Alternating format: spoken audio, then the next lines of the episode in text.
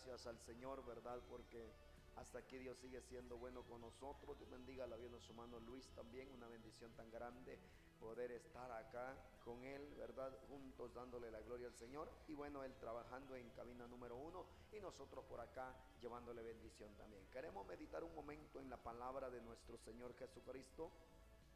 Queremos ir allá al Evangelio de San Lucas capítulo 18, gloria al Señor. Capítulo 18 del Evangelio de San Lucas. Vamos a meditar un momento en la palabra de nuestro Dios.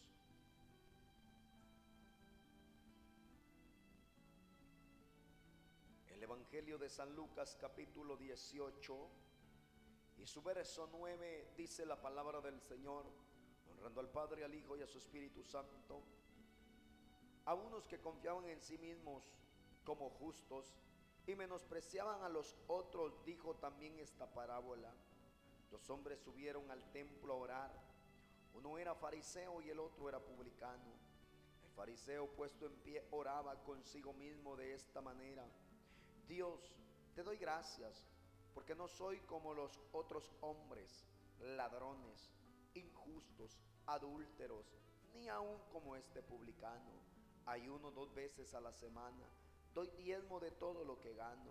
Mas el publicano, estando lejos, no quería ni alzar los ojos al cielo, sino que se golpeaba el pecho diciendo, Dios, sé propicio a mi pecador. Os digo que éste descendió a su casa justificado antes que el otro, porque cualquiera que se enaltece será humillado y el que se humilla será enaltecido.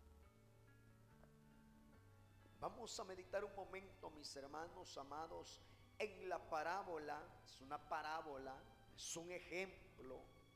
Oiga, y la Biblia nos enseña y dice, oiga bien, ¿a quiénes se refirió el Señor? A unos que confiaban en sí mismos. Oiga, como justos. ¿Sabía usted que ese es un problema tan serio en estos tiempos? Donde la persona se siente justa por sí mismo. Y oiga bien, y menospreciaban a los otros. O sea, hermano amado, debemos de tener esto en cuenta. Yo siempre medito en esto. Si alguien no hace bien las cosas, no lo menospreciemos aunque para nosotros esté haciendo mal. Nosotros aún con todo y eso, que aunque nuestros ojos lo vean, lo mal que camina el hermano, la hermana, pero dándole la palabra es lo único que podemos hacer. ¿Y sabe cuál es lo triste y lamentable para, para estos hombres? Eran hombres de qué? Hombres de ayuno, oiga bien, hombres de oración, hombres, hermanos amados, que ahí mismo la Biblia lo describe y dice, hombres que diezmaban, hombres que estaban tratando de cumplir una parte, pero les faltaba la otra. Y nadie que vive un lado de la vida y no vive el otro lado, va a estar bien delante de la presencia de Dios. Dos hombres subieron al templo a orar. Uno era fariseo y el otro era publicano. Acuérdese que siempre, porque el Señor les pone la parábola y les dice, uno era fariseo y el otro era publicano. ¿Sabe por qué? Porque los fariseos, cuando miraban a un gentil, a alguien que no era directamente judío, oiga, lo despreciaban. Lo, lo, tenían por una cosa insignificante. No le daban valor a aquella persona. Porque según ellos, por ser judío, por tener hermano amado, la descendencia, venir de Abraham o de la promesa de Jacob, oiga, entonces ellos se sentían que eran los únicos justos y luego trataban de humillar trataban de, de, sentirse superiores a los demás. O sea, lo que queremos decir es que esta gente estaba llena de orgullo. Que ellos pensaban y creían que lo que hacían lo que vivían o lo que estaban viviendo, ellos eran demasiado justos que imagínense, imagínense, levantar una oración y ese es el problema. Ese es uno de los problemas. El fariseo puesto en pie oraba consigo mismo de esta manera. Oiga, cuando dice que oraba consigo mismo, era que su oración no era que él quería que llegara al cielo, sino que le escuchara el que estaba a la par. ¿Cuántas veces le ha querido o le ha pasado esto? Que de repente usted ha querido que alguien escuche su oración y ese es un problema. No deberíamos de dejar, óigame bien, de que nuestra oración sea con tal que el hermano o la hermana escuche lo que yo hago. Óigame, hermano, muchas veces en, micrófono, Señor, gracias, porque terminé mis siete días de ayuno. Esos siete días de ayuno en el momento que usted los dio a conocer, se vinieron abajo. El problema no es, hermano amado, e, el haberlos hecho. El problema es hacerlo y quererle demostrar al hermano que solo hace medio día de ayuno, que nosotros sacamos siete días. O sea que, hermano, es bueno buscar a Dios, es bueno ayunar, es bueno meternos con Dios, pero nunca lo hagamos con intención de decirle al hermano, yo ayuno siete días, yo ayuno hasta las cinco de la tarde, yo ayuno hasta las seis de la tarde y usted no puede aguantar medio día. No lo hagamos con esa intención de hacer sentir mal al hermano. Porque nosotros podemos sacar el día completo, pero si lo hacemos con jactancia, con orgullo, con vanagloria, ese ayuno quedó a cero, mientras que el otro se ayunó mediodía con un corazón arrancado, con un corazón contrito y humillado delante de la presencia de Dios. Ese ayuno será más acepto que fue de mediodía que el que sacó el ayuno hasta las seis de la tarde y en la noche lo está diciendo en el púlpito. Dígame si no es cierto. Hay gente que ni siquiera ha comenzado el ayuno y anda, Señor, te doy gracias porque mañana comienzo mi sacrificio, mañana comienzo a buscarte y yo no soy un conformista y yo no soy un carnudo, oígame, hay gente que va a sacar sus oraciones con tal de que el hermano lo escuche y la oración del verdadero Hijo de Dios, le se trata de que no me escuche el hermano, se trata que mi clamor llegue a la presencia de Dios y que mi sacrificio no es para ofrecérselo al hombre, es para ofrecérselo a Dios. Y que lo que yo hago para Dios es para Dios y no dáselo a conocer a la gente. Pero hoy en día tenemos ese problema. Señor, te doy gracias porque mañana me voy para el cerro. Y no lo dice diciéndole al Señor gracias porque si quisiera hablar con Dios se encerrará en su cuarto se fuera ya a los secretos a decirle, Señor, voy a ir a buscarte a tal lugar, voy a ir a tal lugar, voy a ir a tal iglesia, voy a ir a tal congregación, voy a ir a buscarte con mis hermanos en ayuno y queremos ser llenos, pero a solas. Pero lastimosamente hoy eso se ha perdido. La gente quiere que lo admiren. Ay, el hermano sacó 40 días. Sí, ¿de qué le sirvió? Yo, yo digo, mira, sacó 40 días, pero ¿para qué lo sacó? Si sacó 40 días para levantar su ego, mejor no lo hubiera hecho, aguantó hambre por gusto. Pero si sacó 40 días buscando la gloria de Dios y ser transformado él o ella, gloria a Dios por ello. Porque entonces va a salir transformado, va a salir con una gloria, va a salir con un poder, va a salir con una autoridad. Pero si se metió para presumirle a alguien, lo que va a terminar después de los 40 días endemoniado, y eso no quiere Dios que nosotros terminemos así, sino al contrario, que seamos de bendición. Si nos metemos a buscar la gloria de Dios, que no sea para competir con nadie, que sea porque yo la quiero ver, que sea que porque yo quiero ser yendo, que yo quiero alcanzar el beneficio mío y el beneficio para los que me vean, me escuchen y que sean tocados a través de la gloria del Señor. Pero nunca debo de quedarme yo en primer lugar, al contrario. El primer lugar se lo lleva a Dios porque Él es el único y Él no comparte su gloria con nadie. Y eso debemos de entenderlo nosotros. Lastimosamente, hermano, Porque en ese entonces había gente que entraba al templo, que la amaba, oraba, pero no se llevaba con su hermano. Y hermano, ese es el problema. Nunca, hermano, hagamos las cosas con tal de dar, como, eh, como dicen por ahí. Hoy sí le voy a dar por la cara al hermano. Se va a dar cuenta de que hoy sí voy a buscar a Dios. No es con el hermano la guerra, es con Dios. Oiga, es con Dios que tenemos que buscarlo y luego con Dios hacerle la guerra, pero no al hermano, sino al enemigo. Es con Dios que tenemos que meternos, no para que el hermano vea, no, es con Dios el asunto, no es con el hermano, es con Dios. Y cuando yo le digo que es con Dios, es con Él el que tenemos que, hermano, ofrecerle nuestro sacrificio. Entonces la guerra la vamos a tener entre nuestra carne, con nuestra propia carne. Porque nuestra carne va a decir, mira fulano no busca a Dios como vos. Mira fulano, y ese cuidado debemos de tenerlo. Cuando a alguien le llamemos la atención, no lo hagamos con tal de que yo soy mejor.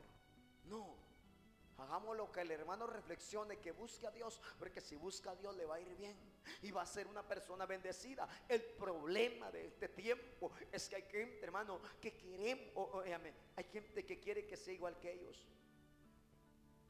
Y yo no puedo obligar a nadie que sea igual que yo ni tampoco presumirle lo que yo soy para hacerlo de menos. Lo que sí puedo decirle es, busque a Dios, sométase a Dios, salga de esa vida acomodada, esa vida de conformismo, salga de ahí, métase con Dios. Pero no le voy a decir, sea como yo.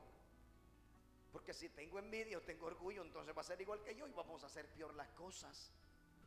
Y ese es el cuidado. Mas el Señor les dice, dos hombres subieron al templo a orar uno era fariseo y el otro era publicano. El fariseo puesto en pie oraba consigo mismo. Siempre se dirigió a él.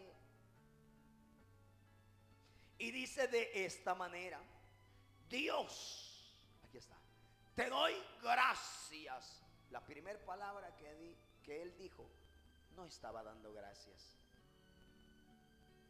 La primera palabra que él tomó no estaba dando gracias a Dios. Al contrario, ya su mente estaba en otro lado. Él no se comunicó con Dios. Él no se enfocó en Dios. Él se enfocó en el publicano. Porque si se hubiera enfocado en Dios, ningún momento, en ningún momento él hubiera pensado en el que estaba a un lado.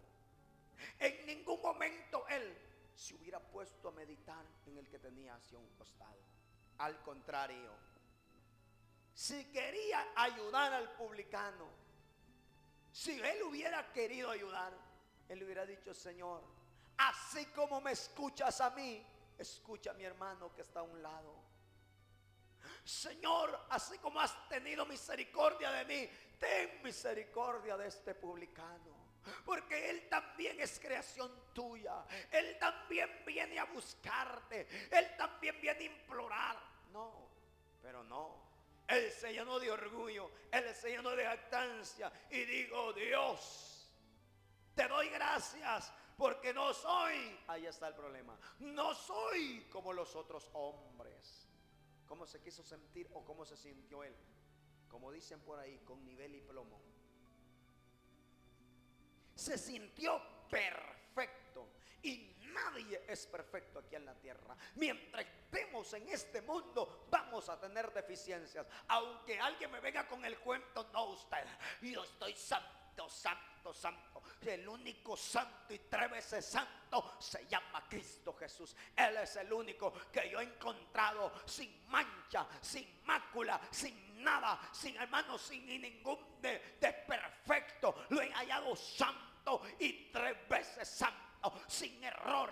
Óigame, ni interno ni externo. Es algo precioso. Pero nosotros los humanos en algo siempre vamos a fallar en la tierra. Y debemos de tomar en cuenta eso. Aunque, escuche, aunque tengo errores, tampoco me voy a refugiar en vivir una vida como yo quiero. A mi manera, pues tampoco. Pero hay, hay situaciones donde el hombre y la mujer ha perdido esto y se cree que él o ella es mejor que el fulano o la mengana. Muchas veces se toman oraciones que ni siquiera suben al, al techo, hermano escasamente donde el, el, sonido de lo que ellos ocupan del micrófono o de la bocina donde sale la voz, allá donde nomás llega la voz, ahí llegó porque al cielo no llegó. Hay gente, hermano, que hoy en día ora diciendo gracias, Padre, porque mis enemigos han sido derrotados, han sido avergonzados, porque ahí tienen a la par el que le ha hecho la guerra. Y con esa intención levantan la oración. Gracias Señor, mis enemigos caerán a mis pies. Porque quiere ver que el hermano esté chillando después por una crítica que le hizo. O si eso nunca va a suceder. Al contrario, lo que puede pasar con este orgulloso es que él va a caer y aquel que de repente le, le causó molestia, pero se arrepintió, se humilló, ese va a estar arriba. Y eso debemos de entenderlo nosotros. Eso debemos de saberlo. Nunca levantemos, Señor, que mis enemigos, padres, sean avergonzados. Porque a la par tenemos el vecino que no nos quiere. Esa oración no va a servir. Si de verdad queremos clamar por nuestro vecino y que Dios lo transforme, vayámonos allá y nos vamos a la casa de Dios y de rodillas en el altar. Ahí, Señor, donde nadie nos va a escuchar fácilmente o en nuestro cuarto sin gritos. Señor, te pido por mi vecino. Ten misericordia, cámbialo, transfórmalo, haz una obra en él. Mira, Padre, cuántas veces me ha insultado, me ha echado de menos, me ha maltratado, me ha injuriado, Señor, pero yo lo perdono. Te pido que tengas piedad y misericordia de él y que un día el de testimonio de que tú también lo cambiaste a él. Ah, no, pero muchas veces la oración no es así. Muchas veces, Señor, te doy gracias porque me, me, estás levantando. Gracias porque me estás usando. Gracias porque apenas comencé y ya estoy viendo tu gloria. No como los que tienen tantos años. No, hombre, hermano. La Biblia dice que hay postreros que serán primeros y primeros que serán postreros. Si Dios le plació levantar a alguien, o, hermano, llamarnos a nosotros, y ahora somos lo que somos, es gracias a la misericordia de Dios. Y eso debemos de entenderlo nosotros. Pero mucha gente no entiende esto. Mucha gente solo se llena la boca de que yo aquí, yo allá, y el yo y el yo tienen encima. Y eso debemos de quitarlo de nuestra boca, darle lugar al que en lugar se merece que Cristo. Por eso dice este hombre, te doy gracias porque no soy como los otros hombres. Y en parte tenía razón, porque él se sentía santo y perfecto y estaba torcido, peor que otros. Estaba lleno de orgullo, mientras que el publicano estaba lleno de humildad y sencillez y quebranto de corazón. En ese tenía razón, porque no era igual que el publicano, porque si hubiera hecho igual que el publicano, su actitud hubiera sido diferente. Oiga, por eso dice, no soy como los otros hombres, ladrones, dice, oiga. Oiga, hermano, lo que este hombre saca primero, pensando que el diezmo lo iba a salvar, pensando que el diezmo lo hacía perfecto. El diezmo te puede traer una bendición hermosa si lo haces de corazón y de sencillez y lo haces con amor con tu pastor. ¿Cómo lo oye? Porque el diezmo no es obligado. Pero la Biblia a mí me enseña y dice que si yo, yo siembro, yo doy, yo voy a cosechar. Y eso lo he visto en mí, porque obligado no es. Es más, gracias a Dios que no soy pastor, porque si no de repente ellos en la red van a decir, ese hombre pisto quiere. No, gracias a Dios no soy pastor. Pero oiga, lo que damos, lo que sembramos, lo que cumplimos, la palabra de Dios viene y se cumple en mí. El Señor abre puertas y ventanas del cielo. Estoy bendecido, le puedo decir, estoy sano no tengo necesidad de un doctor, ni yo ni mis hijos. Dios nos ha cuidado de la pandemia y de todo lo que ha venido a esta tierra. Yo no sé qué es correr con el médico, llevar mi hijo, pero cumplo con Dios. Pero tampoco me lleno la boca diciéndole a cualquiera, yo no soy como un lano que no diezma. No, yo lo hago porque me nace hacerlo y porque he visto la gloria de Dios haciéndolo, hermano, para honra y gloria de su nombre. Soy bendecido yo y es bendecido mi pastor lo hago. Y no lo hago por sentirme grande, lo hago en agradecimiento al Señor. Pero este hombre diezmaba de todo, pero lo hacía humillando a los demás. Y nunca nuestra actitud debe de ser humillando a los demás. Oiga lo que dice. No soy como los otros hombres ladrones. ¿Y por qué lo dijo? Porque mencionó ladrón. Porque en la tercera palabra él dice diezmo. Oiga. Y luego dice ladrones injustos. O sea, él se creía tan recto, tan perfecto, sin ninguna mancha. Y tenía lo peor, porque tenía el corazón lleno de envidia, de orgullo, de vanagloria, de mentira.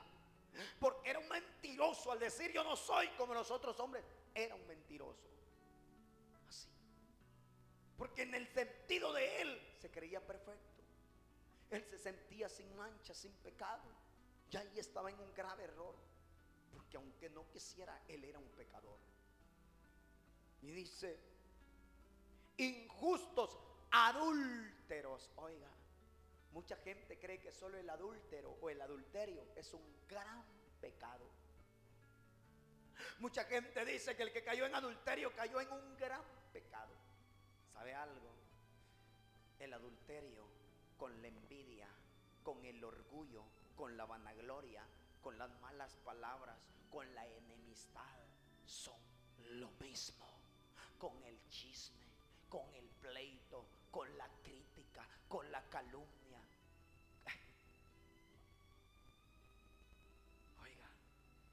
Y eso es que pecado es pecado. Y el adulterio, aunque se oye por la palabra adulterio, se oye mal y muy fuerte. Pensamos que porque es, se oye fuerte es el pecado más grande. No, no. Y ese hombre, eso fue lo que sacó rapidito. Habló del ladronismo, habló de la injusticia y no se daba cuenta que él era un injusto con lo que estaba haciendo con el publicano. No soy como los otros hombres. Oiga, injustos.